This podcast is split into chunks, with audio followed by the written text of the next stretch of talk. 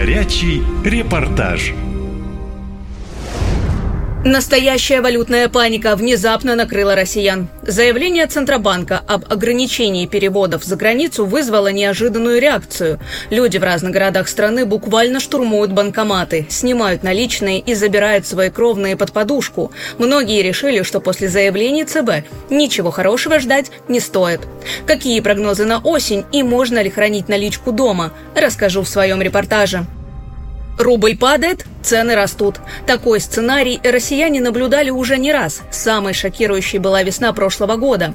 Тогда, после начала СВО, доллар резко подорожал до 120 рублей. На какое-то время ситуация стабилизировалась, но сейчас все вновь пошло под откос. В Воронеже очередь к банкомату на окраине города занимают с 5 утра. Жители говорят, что боятся, что скоро власти заморозят все деньги на счетах, как когда-то в Советском Союзе. Мария Степановна помнит то время. Говорит, все сбережения исчезли за минуту. Теперь женщина решила перестраховаться.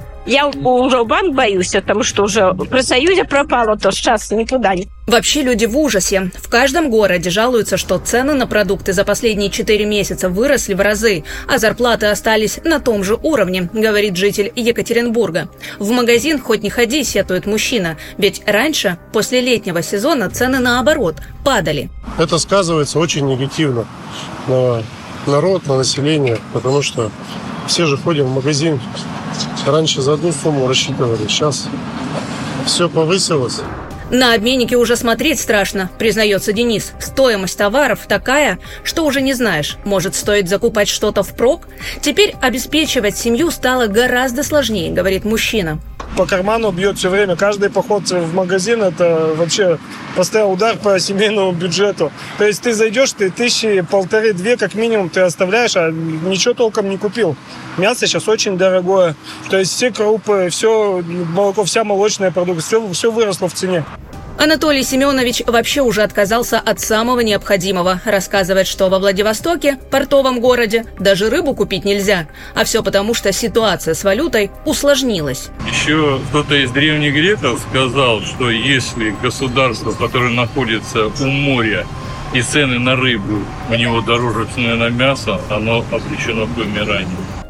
Студентка второго курса московского вуза Алена плачет и говорит, что стипендии ни на что не хватает. Девушка второй день стоит в очереди в банкомат, чтобы снять накопленные родителями доллары. Говорит, что мать пару лет работает за границей, чтобы дочке хватило на учебу в Москве. Хуже всего, что учеба теперь будет стоить еще дороже, ведь платное обучение тоже подорожало. Учеба у нас сейчас платная, по большей части. И на учебе, на самом деле, на цене обучения это отражается сильно тоже. То есть не только там, допустим, на продуктах, на одежде, я не знаю, на какой-то технике, на недвижимости и так далее, но на учебе это тоже очень сильно отражается. Экономисты не удивлены такому раскладу и говорят, что другого и не ожидали. Не сразу, но через пару месяцев падение рубля скажется на всем, рассказывает Михаил. Мужчина работает экономистом в одной из крупных компаний. Там уже подытожили, что российская экономика стала ощущать последствия санкций. Во-первых, у нас курс э, доллара непосредственно сказывается на всех продовольственных товарах. Поэтому, если мы зайдем в любой магазин, мы сразу увидим, что у нас э, товары растут э, на инфляцию, которая превышает, возможно, какие-то показатели, рассчитываемые Росстатом. Плюс э, в дальнейшем у нас эта инфляция будет сказываться и на товарах, которые идут через производителя, поскольку у нас около половины доля импорта в нашей стране, поэтому непосредственно курс доллара также повлияет на, и на нас. То есть, конечно, за один месяц мы можем не наблюдать такого сильного скачка цен. Но я думаю, что в течение ближайшего там полугода, трех-шести месяцев это все существенно скажется на россиянах.